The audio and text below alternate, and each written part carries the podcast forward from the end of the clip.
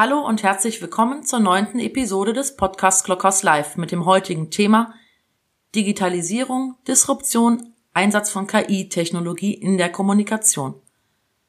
Zu Gast im Studio ist Christoph Käse, Journalist, Bestsellerautor und Geschäftsführer der Axel Springer High. Christoph sagt, egal wie weit die Computer kommen, es wird immer eine Restmenge dessen geben, was nur der Mensch kann.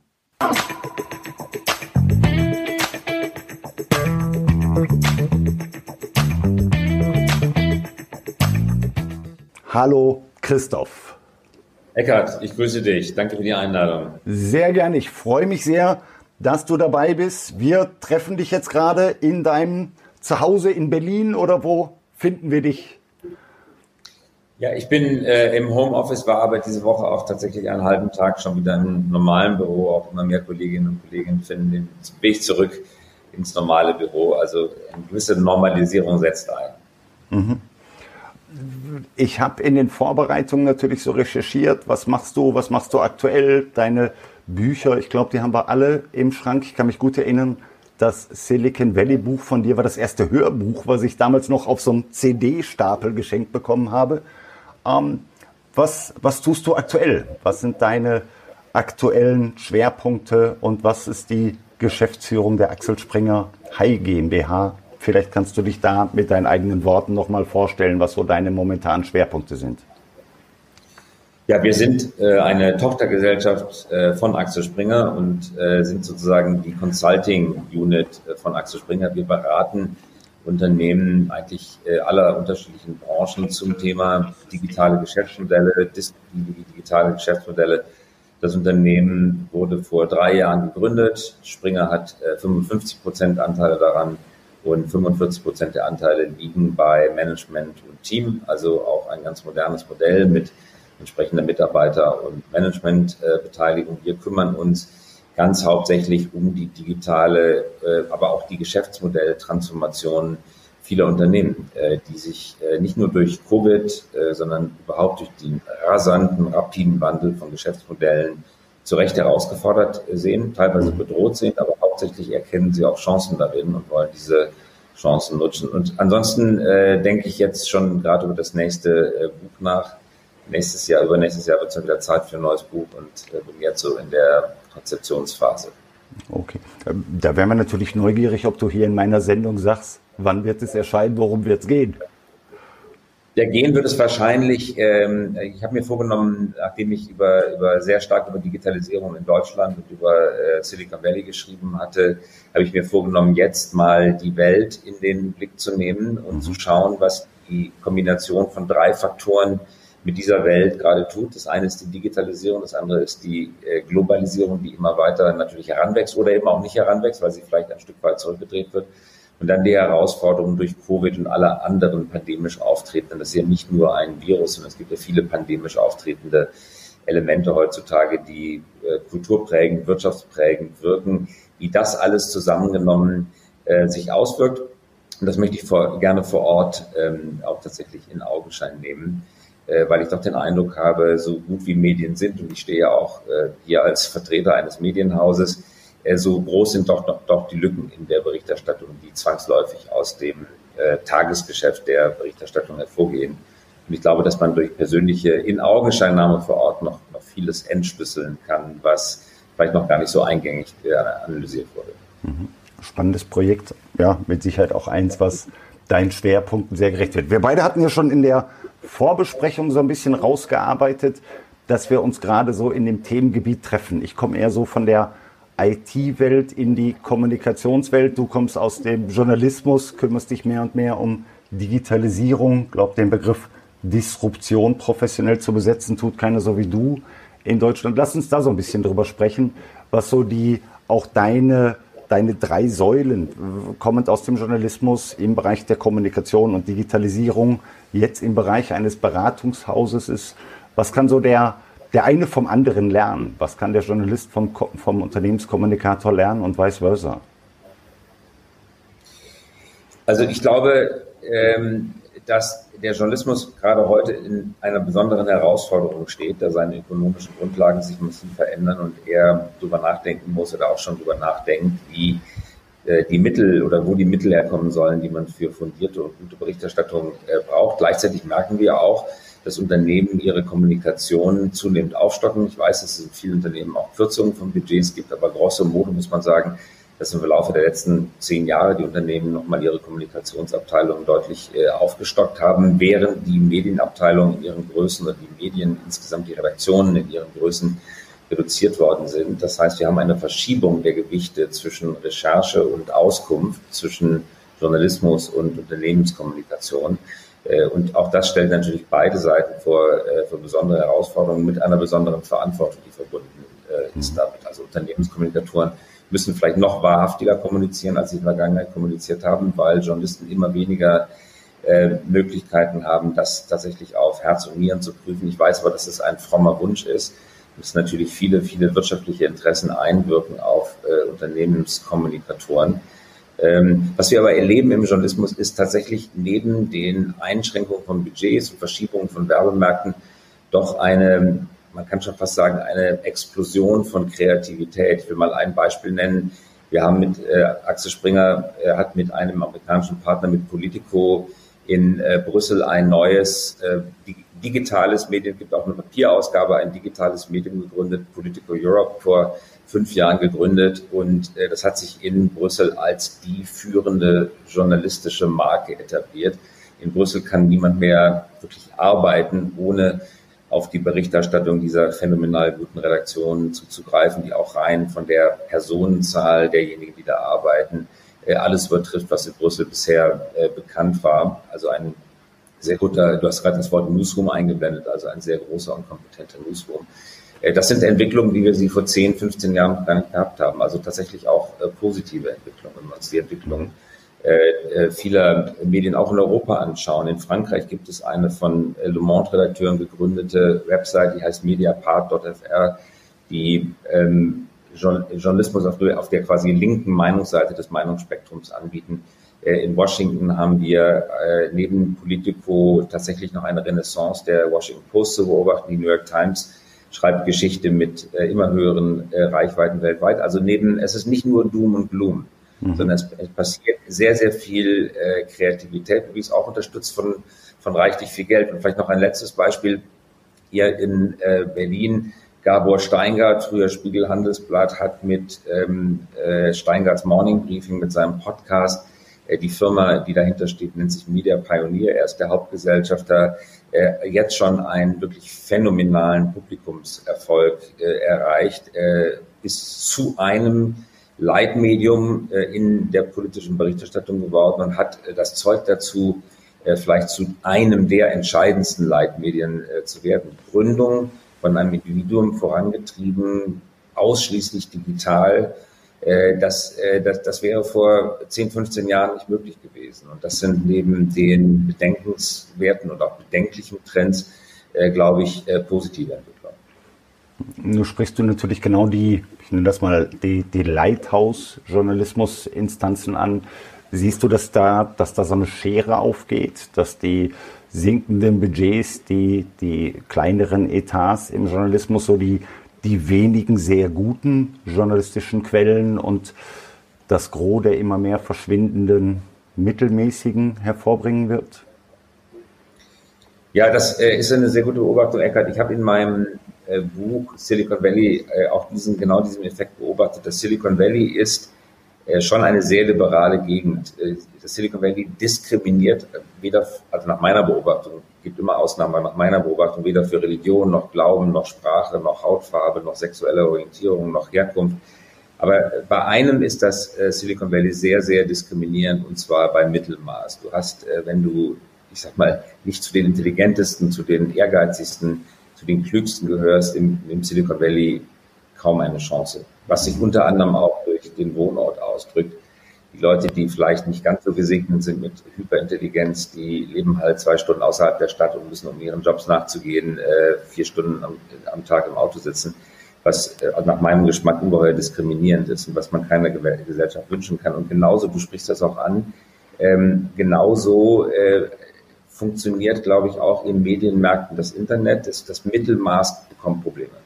Wir wissen, dass es im Internet auch auf journalistischer Seite, nicht nur bei Fake News, aber auch auf vermeintlich journalistischer Seite unglaublich viel Yellow gibt, unglaublich viel äh, billigen Unterhaltungsstoff, Clickbait, wie man sagt, Geschichten, die nur angelegt worden sind, dafür, dass man irgendwie draufklippt.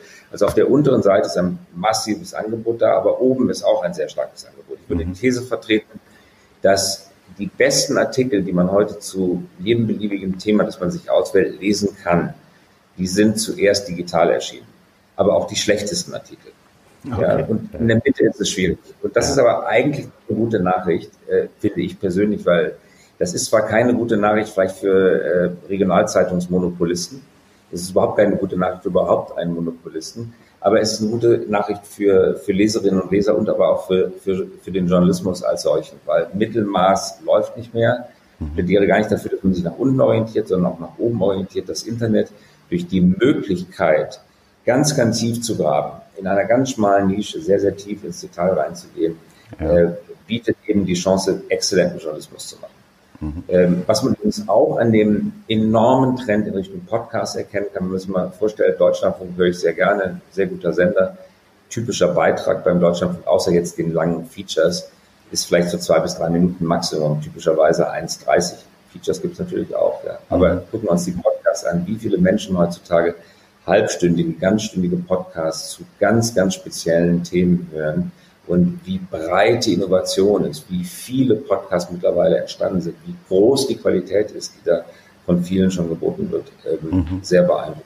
Und, äh, Lass mich das mal ein bisschen polarisiert darstellen. Das heißt, wir haben wenig tolle Qualität. Wir haben egal ob im journalistischen Kontext oder auch auf Social Media durch was weiß ich was für Quellen, viel Schreierei, viel einfach nur Lautstärke, die online stattfindet. Was macht das? Was ist deine Empfehlung für die Unternehmenskommunikation? Wie verändert das den Job vom, vom Pressesprecher? Was, wie geht der damit um, dass da so eine, so eine Scherensituation sich entwickelt? Also die Scherensituation ergibt sich zunächst einmal für die Gesellschaft, weil halt die Filterbubble wirkt und die Menschen aus den Echoräumen, in denen sie sich befinden, schwer wieder rausfinden. Äh, da kann jedes Unternehmen einen Beitrag zu leisten. Und jeder Unternehmensführer, wir sprachen vorhin über CEO-Kommunikation, der die Mitarbeiterinnen und Mitarbeiter befähigt, aus den eigenen Echokammern auszubrechen, der tut ein gutes Werk. Also ein Beispiel könnte man, man könnte auf den Backbone des Unternehmens einfach Qualitätsmedien draufladen, Sammelabos abschließen, dafür sorgen, äh, dass Leute tatsächlich dann mal mindestens im Büroumfeld mit äh, vertraut, vertrauenswürdiger Absenderschaft äh, und, und gut recherchierten Journalismus konfrontiert werden. Aber äh, deine Frage war eine andere, nämlich nach der CEO oder nach der Unternehmenskommunikation. Ich glaube, was wir beobachten können, ist, dass sich Unternehmen zunächst einmal sehr konsequent und auch ziemlich schnell all dieser Mittel bedienen, äh, die es heutzutage gibt. Also zwar durch die Bank. Ich denke, dass Unternehmen da technisch und auch kommunikativ sehr schnell den Anschluss gefunden haben.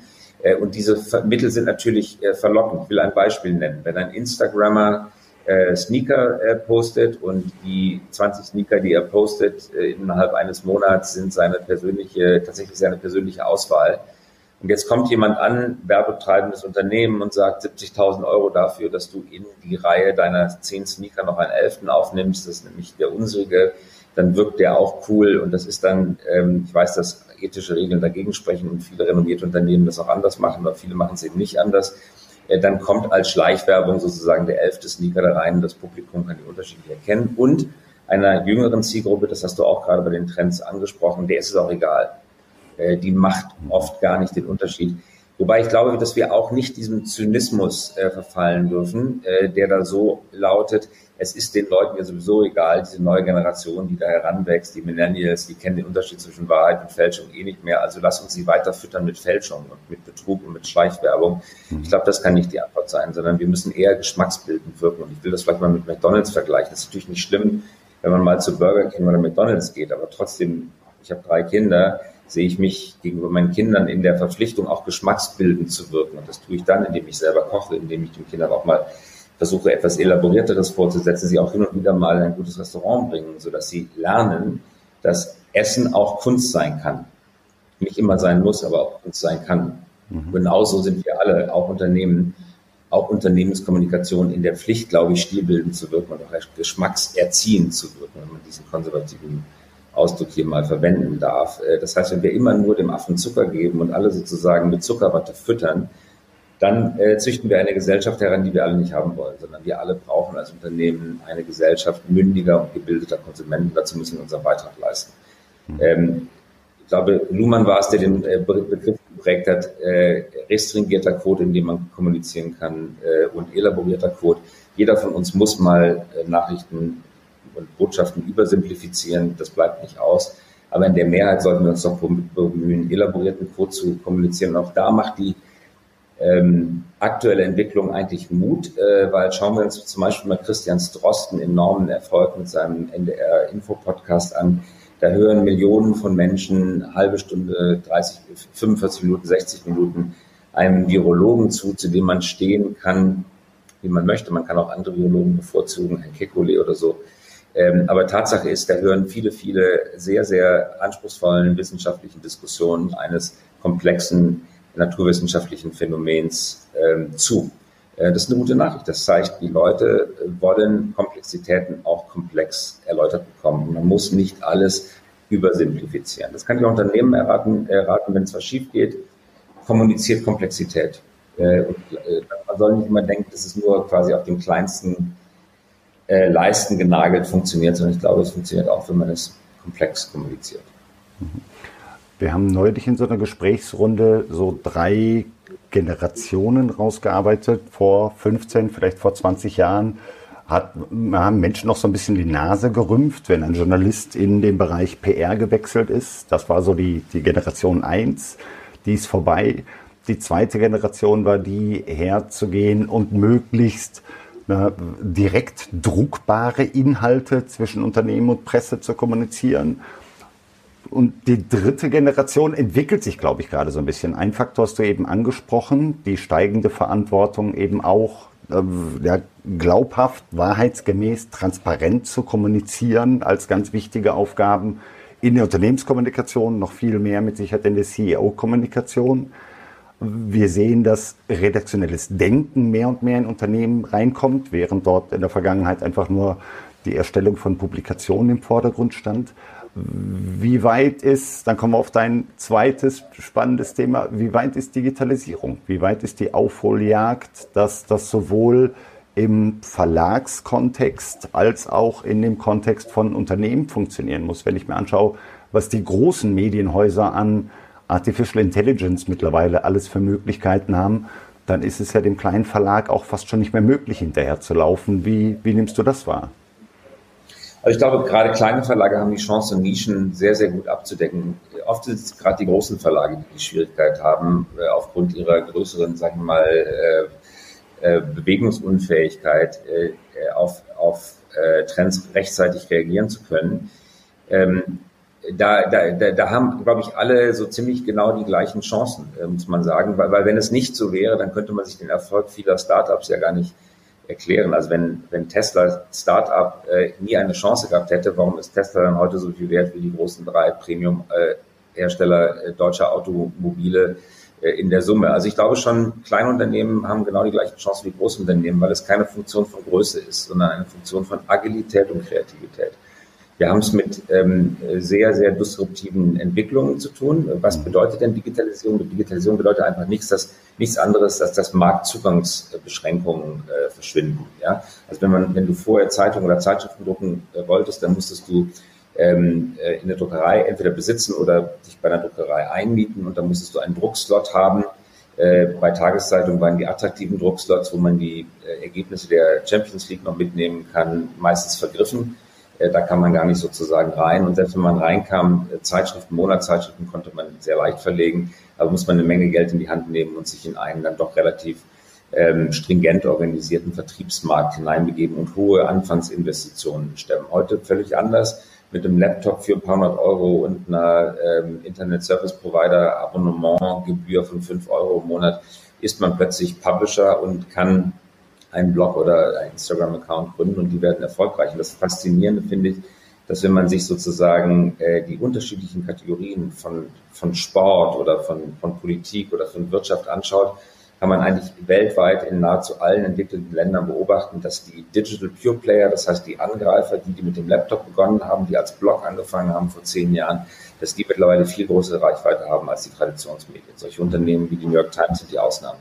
In allen anderen äh, Kategorien haben die digitalen Angreifer die Tatsache, dass die Zugangsbarriere weggefallen ist, genutzt, äh, um einen sehr großen Erfolg äh, umzumünzen. Deswegen würde ich sogar die These vertreten, kleinere Verlage haben größere Chancen als große Verlage. Und große Verlage haben dann eine gute Chance, wenn sie ähm, so agil werden wie kleine Verlage. Mhm. Nur erleben wir in der, in der digitalen oder in der IT-Welt ja auch die Situation, dass wir durch die Zunahme von Cloud-Technologien eben auch diese Barrieren, dass die, dass die fallen. Früher musste man noch, um gute Videoproduktion zu machen, ja, den, den Keller voller Server haben. Heute rechnet man das in der Cloud. Ähm, wie, wie weit geht dort die Digitalisierung in dem Kontext, dass ihr nicht mehr nur die Anforderungen von Unternehmen befriedigt, sondern wirklich die Unternehmen grundlegend ändert bis hin zu, zu Disruption Unternehmenssituation. Ist ja, IT nur noch ja. fulfillment? Ich finde die Beobachtung sehr interessant, weil äh, denken wir mal an, also was, was die, die technischen Trends, die du gerade aufgelistet hast, kommen uns noch so neu vor. Aber ich will einfach mal die Uhr zurückdrehen äh, sagen wir mal 10, 15 Jahre und an technische Trends ähm, erinnern, die uns damals ungeheuer äh, phänomenal vorgekommen sind. Zum Beispiel als Photoshop aufkam, man sehr einfach Bilder bearbeiten konnte oder sehr einfach auch Bilder verfälschen konnte, Falten aus Gesichtern wegmachen oder Oberweiten vergrößern bei, äh, bei Bikini-Modellen etc. oder Stars äh, sozusagen schöner aussehen lassen. Äh, wozu hat das geführt? Ja, das hat dazu geführt, wenn nur einer diese Technik gehabt hätte, dann hätte er einen unschätzbaren Wettbewerbsvorteil besessen, weil alles besser aussieht. Aber die Technik wird ja kommodifiziert, das heißt, sie steht allen zur Verfügung. Deswegen kürzt sie sich eigentlich aus, dem Gleich, aus der Gleichung auch wieder raus. Äh, und natürlich gibt es unfassbar viele Fake-Bilder, aber trotzdem muss man sagen, dass bei dem Einsetzen, Einsetzen von quasi so Filtereffekten und Grafikeffekten eigentlich durch die Bank im Augenblick gilt, äh, weniger ist mehr. Also wenn man die Effekte zu stark einsetzt, merkt das geschulte Auge, die Sehgewohnheit ändert sich ja auch mit. Äh, das beim Publikum so vor Ort und das hat, bekommt einen Fadenbeigeschmack. Äh, also dieser, dieser Trend, den du gerade geschildert hast, führt auch zu einem Gegentrend. Jetzt springe ich wieder aus, von vor 15 Jahren in die Gegenwart. Jetzt schauen wir uns die Trends der Zukunft an. Ähm, du kannst heute problemlos mein Videobild nehmen und ähm, da eine andere Stimme, nämlich deine, dahinter legen. Du kannst äh, problemlos meine Stimme verwandeln in die Stimme von Donald Trump oder Barack Obama. Gibt es jede Menge Tools, die dir kostenlos angeboten werden. Hat man einmal, zweimal, dreimal, viermal, fünfmal gesehen, ist irgendwie ganz lustig. Aber das nächste Mal wird das Publikum einfach kritisch und denkt sich, das ist ja gar nicht der echte Typ. Ja, da spricht ja jemand anders. Es ist irgendeine Software dahinter. Will sagen, je mehr Natural Language Processing, KI oder äh, moderne Computertechnologien, das ist eigentlich unabhängig von der Technologie, wir einsetzen, desto schneller wird sich das Publikum auch daran gewöhnen und fragen, was ist denn eigentlich dahinter, was ist die echte Botschaft? Und da bin ich vielleicht letzte Anmerkung noch zum Thema Unternehmenskommunikation. Ich, ich nehme mal äh, die, das Schlagwort vom Thought Leadership. Nichts ist wichtiger, besonders in der CEO-Kommunikation, dass man eigene, originelle Gedanken hat. Wenn ein Vorstandsvorsitzender eine Vision nicht nur für sein Unternehmen, sondern auch für seine Branche, idealerweise für die Gesellschaft hat und die formuliert und einen Gedanken formuliert, den es vorher so noch nicht gegeben hat, der vorher so noch nicht geäußert worden war, dann kann er, kann sie das Unternehmen sehr, sehr stark äh, profilieren. Und diese Thought Leadership kann man mit technologischen Mitteln auf absehbare Zeit nicht nachmachen. Ich glaube, dass auch Computer da auf Dauer an ihre Grenzen stoßen werden, weil Kreativität ist nun mal nicht die Stärke von Computern. Mhm. Äh, und das, das sehen wir ja auch jetzt, also dass die KI im Bereich Datenkuratierung, Informationskuratierung schon sehr weit ist. Aber ja den Kontext von Daten, da sind wir noch ein Stückchen von entfernt. Du bist eben sehr stark auf die Datenmanipulation, was wir jetzt alle kennen mit den mit diesen Fake-Videos ähm, eingegangen. Was wir sehen, ist, dass Unternehmen über eine vernünftige Monitoring-Situation. Also wenn ich mir das über die Analogien vom Journalismus anschaue, die Interessenslage und die Neuigkeitenlage zu kennen, dann hat ja jedes Unternehmen heute Möglichkeiten, die waren vor, vor zehn Jahren noch undenkbar. Wir sprechen heute davon, dass das, was wir in der Vergangenheit mal so als Wiredesk gelernt hat, haben, dass wir so weit gehen, dass wir Sentimentvorhersagen machen können. Also das sind auch so die Dinge, wo ich schon ja. glaube, das hat auch Einfluss auf Unternehmenskommunikation in Zukunft. Äh, ja, die Frage ist nur, was das tut, Eckert. Also ich glaube ganz sicher, dass die Taktrate erhöht wird. Ja, was, was früher klassische Marktforschung war, das hat dann vielleicht Monats- oder Jahrestakte gehabt, bis man zu vernünftigen Ergebnissen kam.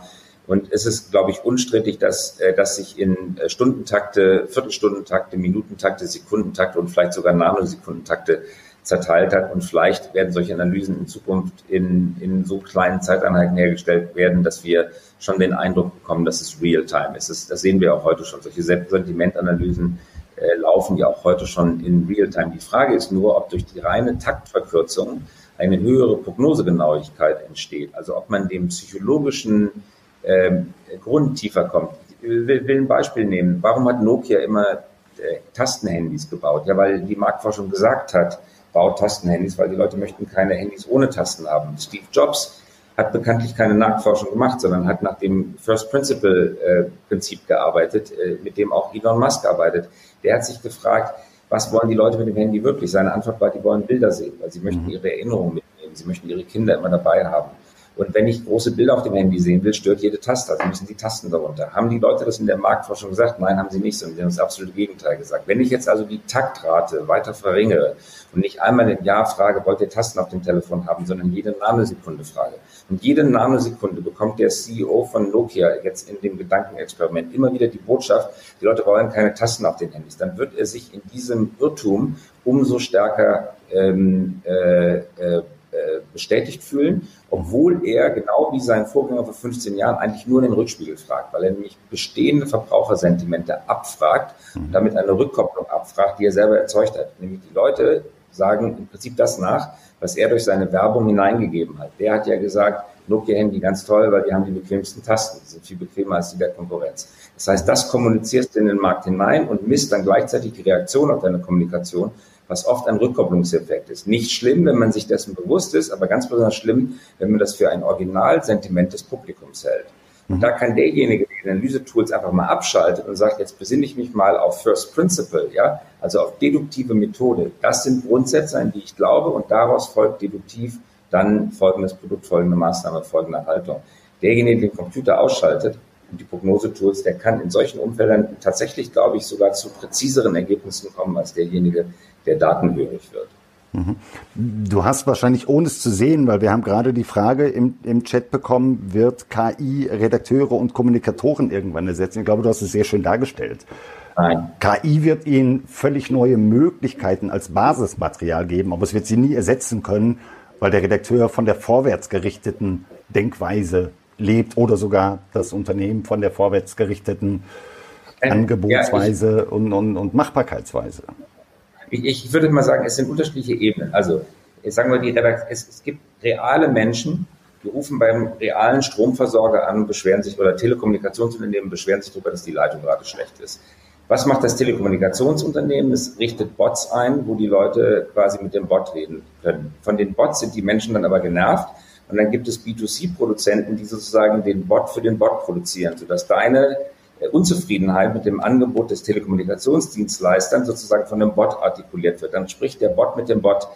Darauf muss jetzt das Unternehmen wieder reagieren, weil die Bots der Konsumenten immer cleverer werden. Ja, und deswegen hast du irgendwann einen Bot-Battle. Und dieser Bot-Battle, den musst du dir liefern wie so eine Aufrüstung, so ein Red Race auf beiden Seiten, findet aber sozusagen in der rein virtuellen Ebene statt. Die machen sich gegenseitig fertig. Mhm. Und der Erkenntnisgewinn wird wahrscheinlich relativ gegen Null gehen oder zumindest über Predictive irgendwie dazu führen, dass tatsächlich irgendein Produkt besser wird. Ändert aber nichts daran, dass oben drüber noch eine menschliche Intelligenz sitzt. Und menschliche Intelligenz heißt, man muss eine Unternehmensstrategie festlegen. Man muss die Frage stellen, als Firmenleitung, was soll denn mein Bot eigentlich sagen? Oder als Konsument, was möchte ich eigentlich dem Unternehmen mitteilen? Die beiden Ebenen bleiben bestehen. Unbestreitbar verändert sich Taktrate und äh, quasi technische Qualität auf der, auf der quasi digitalen Ebene. Ähm, aber das ersetzt nicht die Kommunikation auf der oberen Ebene. Mhm.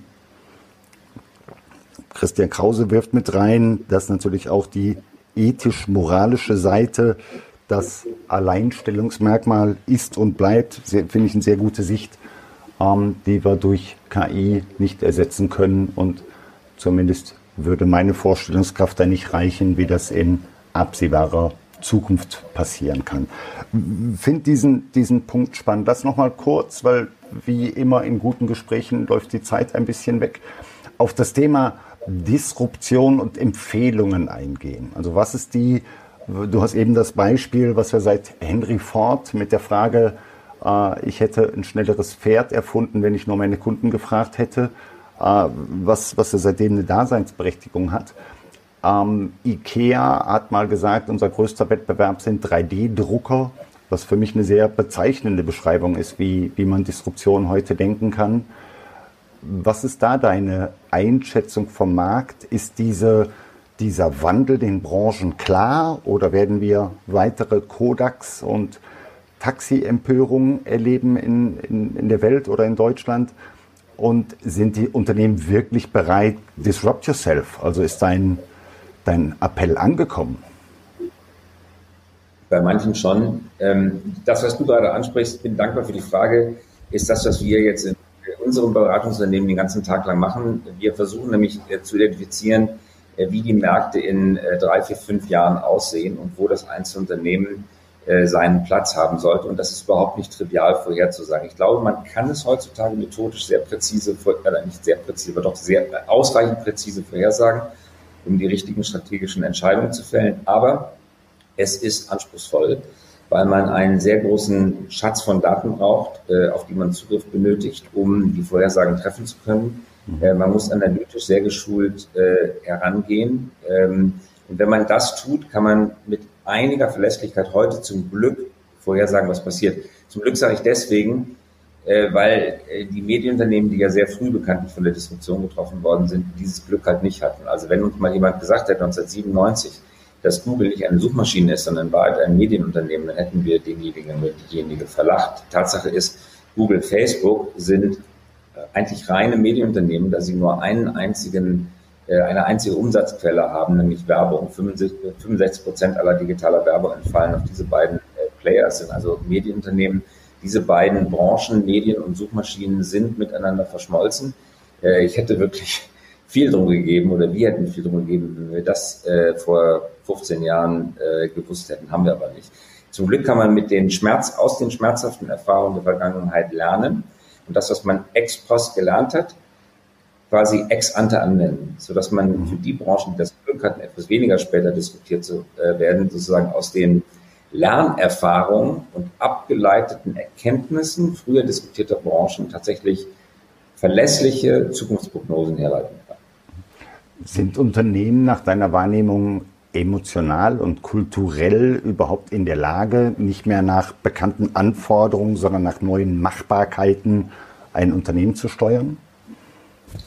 Ja, das, du hast die entscheidende Frage gestellt. Unternehmen bestehen ja nur aus Menschen und äh, den Menschen halt äh, fällt es sehr schwer. Davon handelt mein Buch Disrupt Yourself. Warum fällt uns das als Menschen so wahnsinnig schwer, äh, uns ähm, neu zu erfinden? Und da gibt es halt viele Gründe. Einer der Gründe ist, dass das, was wir können, äh, erfährt eine neuronale Verschaltung in unserem Kopf. Wenn wir Sachen besonders gut können, dann äh, baut äh, wunderbar nachzulesen in dem Buch von Daniel Kahnemann, äh, Schnelles Denken, Langsames Denken, großartiger Neurowissenschaftler, dann baut unser Gehirn äh, das mühsam kognitiv aufgebaute Muster in neuronale Verschaltung um. Dadurch wird es dann schnell und effizient. Und was unser Arbeitgeber uns bezahlt, ist sozusagen die Summe der Erfahrung. Im Prinzip die Summe der neuronalen Vernetzung in unserem Kopf. Also wir sind wahnsinnig schnell und effizient, wenn es darum geht, auf bestehenden Erfahrungen aufzusetzen. Aber gleichzeitig ist das ein Stolperstein für alles, was aus diesen Mustern rausbricht. Menschen sind brillante Mustererkenner. Heutzutage, selbst heute noch, sind Menschen bessere Mustererkenner als viele Computer. Mhm. Ähm, und, und trotzdem, wenn es darum geht, was Neues zu erkennen, was Neues zu finden, abseits der alten Muster, dann wird es richtig schwierig. Mhm. Und das kann man aber trainieren, zum Glück. Bei uns im Chat ist natürlich die Frage KI und redaktionelle Arbeit ein spannender Punkt. Ich kann mich gut erinnern, ich bin bei einem ähm, öffentlich-rechtlichen Rundfunkanstalt mal ausgelacht worden, als ich gesagt habe, ihr müsst Twitter genauso ernst nehmen wie Agenturmeldungen, weil ihr könnt da eine Interessensüberwachung machen.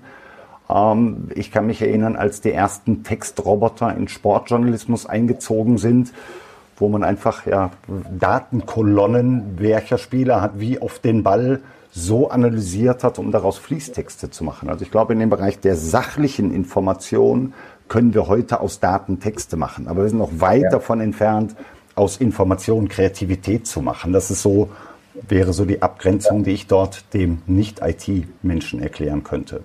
Bist du bei mir, Christoph? Ja. Stimmst du dem zu? Ja, genau. Das ist heutiger Stand der Technik und ich finde sehr, sehr spannend, äh, wie die, wie die Diskussion gerade äh, läuft. Also sehr zu empfehlen, Nick Wolfsons Buch über Superintelligence oder ähm, Max Techmark über, über The Mathematical Universe, weil die, die Debatte gerade sehr, sehr stark geführt wird. Wo sind die Grenzen, das, was du gerade beschrieben hast? Das ist schon so, dass Computer nur ein bestimmtes Maß an äh, Freiräumen gerade nutzen können, an kreativen Freiräumen. Die Frage ist nur, ist es prinzipiell möglich, dass sie dem Menschen sehr nahe kommen oder ist es prinzipiell ausgeschlossen? Und ähm, äh, diese Frage ist natürlich schwierig zu beantworten, aber es gibt sehr gute Näherungsmethoden. Und natürlich gibt es da so viele Meinungen, wie es Bücher gibt. Aber ich finde die Diskussion gerade äh, sehr spannend. Ich würde trotzdem äh, schon noch äh, äh ein sehr stark äh, äh, Menschen ähm, Bild entgegenhalten, würde sagen, egal wie weit die Computer kommen, es wird immer eine Restmenge dessen geben, was nur der Mensch kann. Und das wird auch, auch, auch prinzipiell, nicht nur jetzt für die nächsten 100 Jahre. Äh, und dann glaube ich schon, dass es genug Räume gibt, in die menschliche Kreativität sich zurückziehen kann, wo sie jetzt nicht unmittelbar vom Computer wieder verjagt wird. Mhm. Mhm. Wir haben mal, das ist jetzt anderthalb Jahre her, so eine KI-Schulung für Non-Nerds haben wir das gemacht, also für Manager gemacht, um zu um, um nicht IT-Menschen und auch nicht IT-affinen Menschen die Art und Weise, worauf künstliche Intelligenz überhaupt basiert, ohne Tech-Sprech darzustellen. Das war sehr interessant. Bei manchen hat das regelrecht Angst ausgelöst und bei manchen hat es auch eine Bereitschaft ausgelöst, auch so zu denken. Also auch zu denken, auch diesen Wandel von, ich denke nicht mehr anforderungszentrisch, sondern machbarkeitszentrisch. Und ich lasse lass auch, es gibt dieses Buch The Team of Teams, ich lasse auch Menschen gegeneinander arbeiten, um Kreativität zu entfalten. Ich glaube, das sind alles Dinge, darum habe ich eben gefragt, wie ist so die kulturelle, emotionale äh, Gangart also, im, ja. im Kontext Disruption. Also vielen Menschen äh, macht das ohne Frage Angst. Äh, mir macht die Sache als, als solche keine Angst, äh, weil ich das als Kreativitätstool sehe. Und wenn ich so die letzten 20, 30 Jahre sehe und schaue, was für fantastische Kreativitätstools wir bekommen haben und wie kreativ, wie, um wie viel kreativer viele Menschen dadurch noch geworden sind, äh, das finde ich schon beeindruckend. Das wird noch eine ganze Weile weitergehen. Was mir Angst macht, ist sozusagen dieses äh, Phänomen, das Bolstrom in seinem Buch Superintelligence beschreibt, dass ähm, eben die Computer auf einer ganz anderen Taktrate arbeiten als wir und äh, nicht den Limitationen unterworfen sind, die das menschliche Gehirn unterworfen ist. Das menschliche Gehirn ist eingebaut als Wetware in einem begrenzten Schädel. Computer sind äh, räumlich prinzipiell äh, unendlich. Sie können sich untereinander vernetzen, aber vor allen Dingen haben sie eine Taktrate, die um Zehnerpotenzen höher ist, einfach da Elektronengitter, äh, Transistoren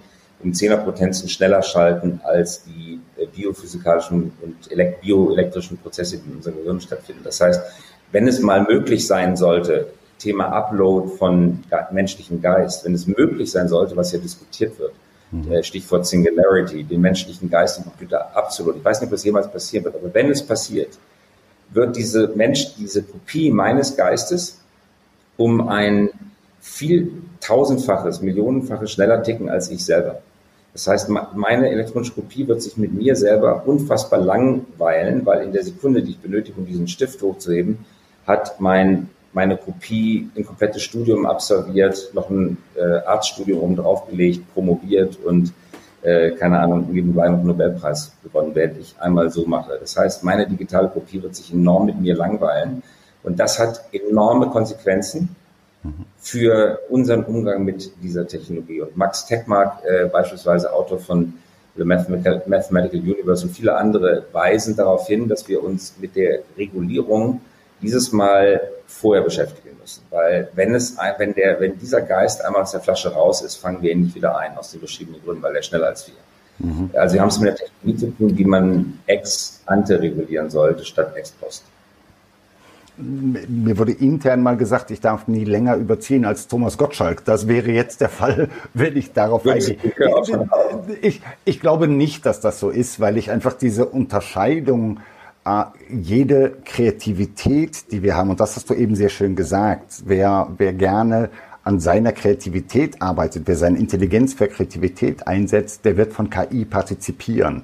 Und diese Kreativität ist aber nicht erst seit Daniel Goleman uns bekannt, dass sie immer solche, solche Aspekte wie Frust und Gehirnfehler voraussetzt und die zu simulieren. Da sind wir in der digitalen Welt noch ganz, ganz weit von entfernt. Also ich glaube nicht, dass wir durch neue neuronale Netze wirklich Kreativität simulieren können. Aber das, das machen wir beide spätestens, wenn wir uns wieder treffen können. Sehr gerne mal beim Bier. Ähm, Christoph, vielen Dank, dass du heute da warst. Ich fand das Gespräch super. Ähm, Im Chat haben wir auch gesehen, dass es gut angekommen ist. Vielen Dank für die Informationen auch im Chat. Ähm, ich mache Folgendes. Ich schaue mir einfach die ersten, ähm, was sage ich denn mal, zehn, die ersten zehn an, die unser Gespräch kommentiert haben. Und den verspreche ich, sobald das neue Buch von Herrn Käse da ist, schicke ich es Ihnen zu. Soweit. Christoph, danke, dass du da warst. Bleib gesund. Gerne. Ich freue mich, wenn wir uns dieses Gespräch auch gerne bei Kaffee oder je nach Uhrzeit beim Bier fortsetzen können. Danke dir. Sehr gerne. Alles Gute. Tschüss, Herr Gart. Tschüss, Christoph.